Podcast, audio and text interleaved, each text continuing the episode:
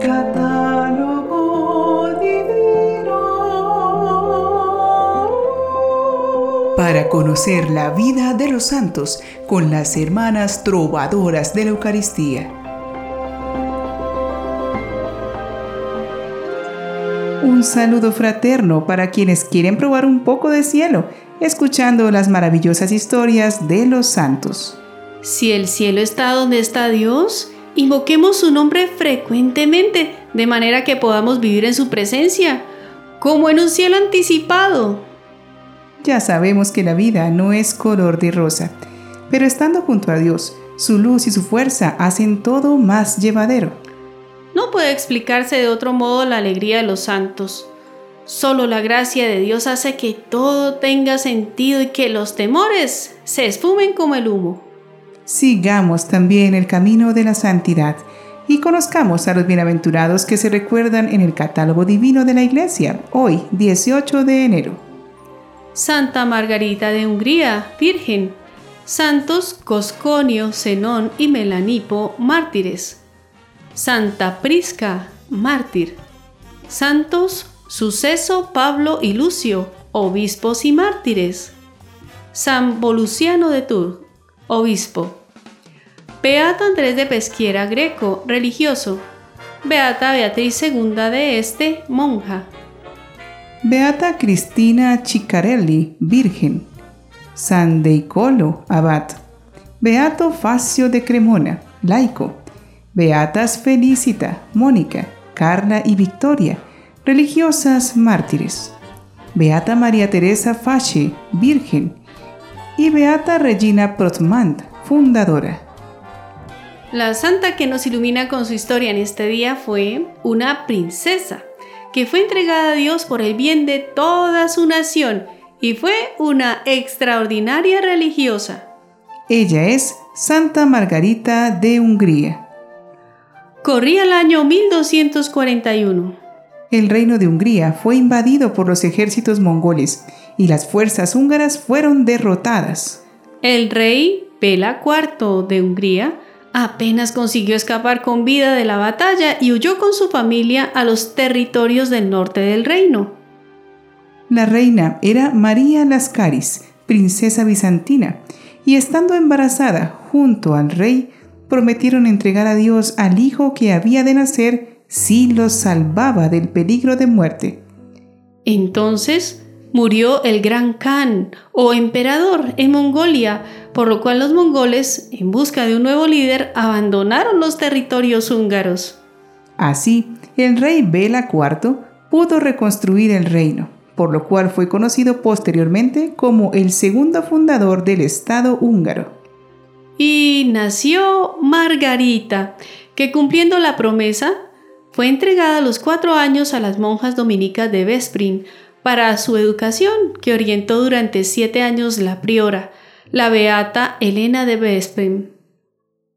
La niña, a medida que iba creciendo, iba adquiriendo los hábitos de la contemplación en docilidad y obediencia, y tenía una angelical devoción a Jesucristo y a la Madre de Dios.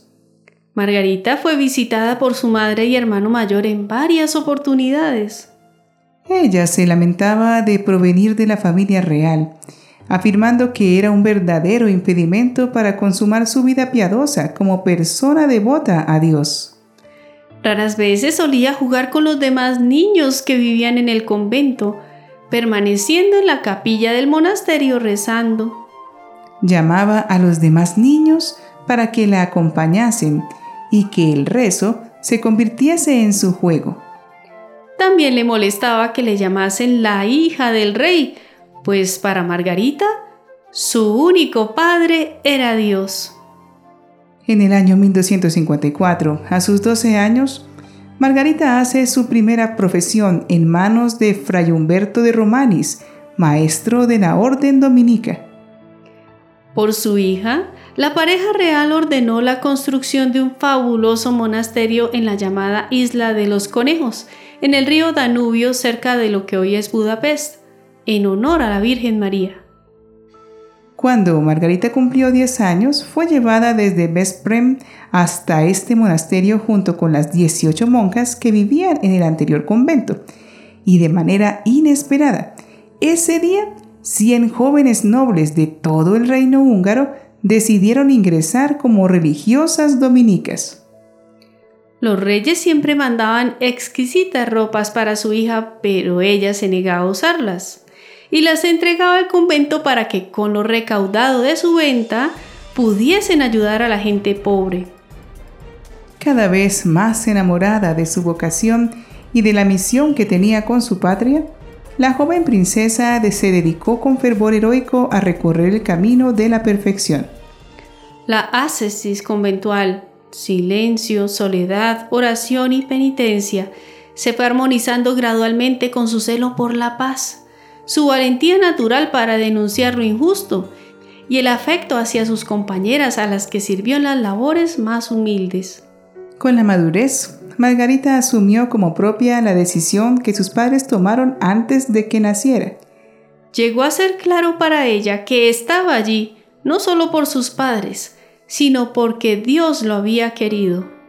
Margarita siempre escogía los hábitos más viejos y desgastados del convento y solía usar por largo tiempo cinturones de penitencia. Igualmente utilizó por largas horas desde pequeña un cilicio que escondía en su ropa.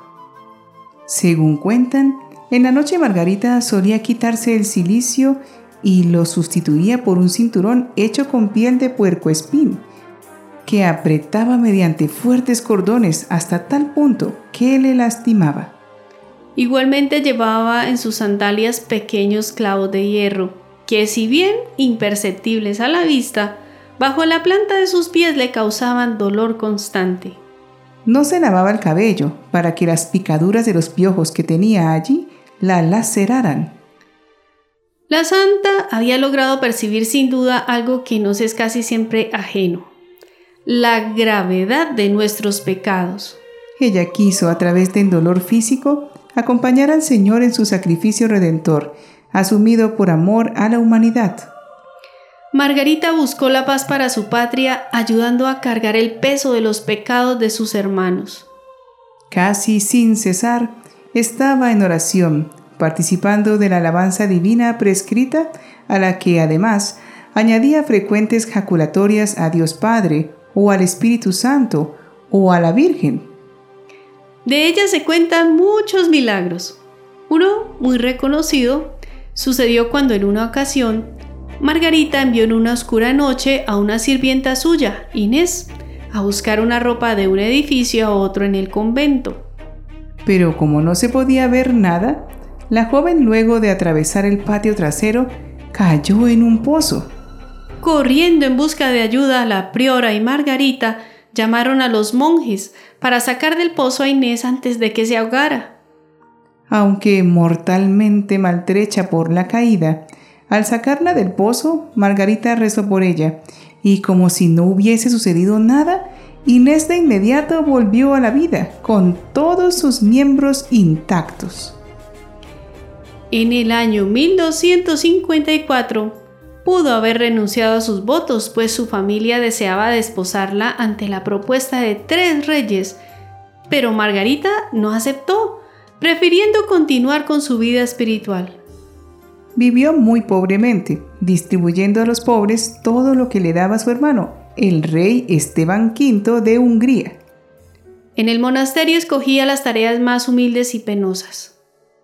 Después de una corta enfermedad, el 18 de enero del año 1271, acompañada de muchos hermanos y hermanas de su orden, mientras rezaba el salmo Inte Domine Speravi, al llegar al versículo en tus manos, su alma voló al cielo a la edad de 30 años. El culto y la veneración a Santa Margarita caló profundamente en la sociedad húngara y han quedado testimonios medievales y modernos sobre sus milagros. Pero su proceso de canonización fue interrumpido en varias oportunidades.